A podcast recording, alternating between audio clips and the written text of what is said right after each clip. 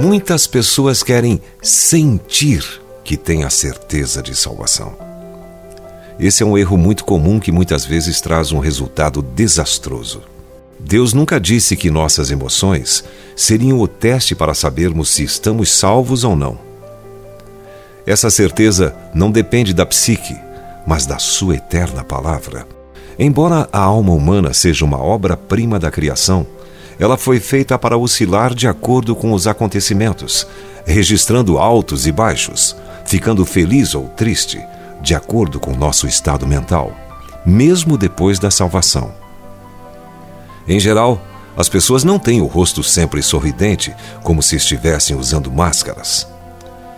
Quando aceitamos o plano original de Deus para a nossa vida, não temos necessidade de consultarmos as emoções para determinar se somos salvos ou não. A salvação está encravada na rocha da palavra eterna. Jesus disse: Passará o céu e a terra, porém as minhas palavras não passarão. Essa é a fenda da rocha, para a qual devemos fugir sempre que Satanás vier nos atacar com dúvidas. Somos salvos porque a palavra de Deus diz que somos salvos. Não importa o que eu esteja sentindo, minha convicção permanece inabalável. Os primeiros cristãos não eram pessoas inconstantes. A Bíblia diz que eles eram ricos de esperança, tendo abundância da graça. Ter abundância significa ter o suficiente e mais para compartilhar uma quantia excedente, como as doze cestas de alimentos que sobraram após Jesus ter alimentado uma multidão de cinco mil pessoas. Certeza de salvação não é excesso de confiança, mas uma paz profunda e firme, a qual preenche a alma naqueles momentos em que o demônio tenta soprar suas dúvidas em nossa mente. Paulo descreve os cristãos de Colossos como tendo toda a riqueza do pleno entendimento.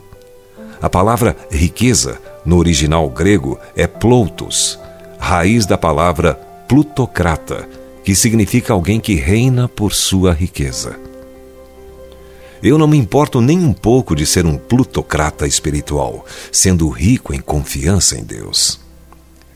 A carta aos Hebreus fala de plena certeza, e em Tessalônica tinham plena convicção, literalmente muita plenitude. E esta é a verdadeira plenitude: ser rico na fé em Deus. Se você foi abençoado com esta palavra, compartilhe ela com alguém. Esta devocional foi extraída do livro Devocionais de Fogo, do evangelista Reinhard Bonnke, fundador da Cefam Cristo para todas as nações. Para conhecer mais sobre a Cefam e seus inúmeros projetos evangelísticos no Brasil e no mundo, basta acessar cfan.org.br ou baixar o aplicativo Cefam Brasil nas plataformas Google Play e Apple Store.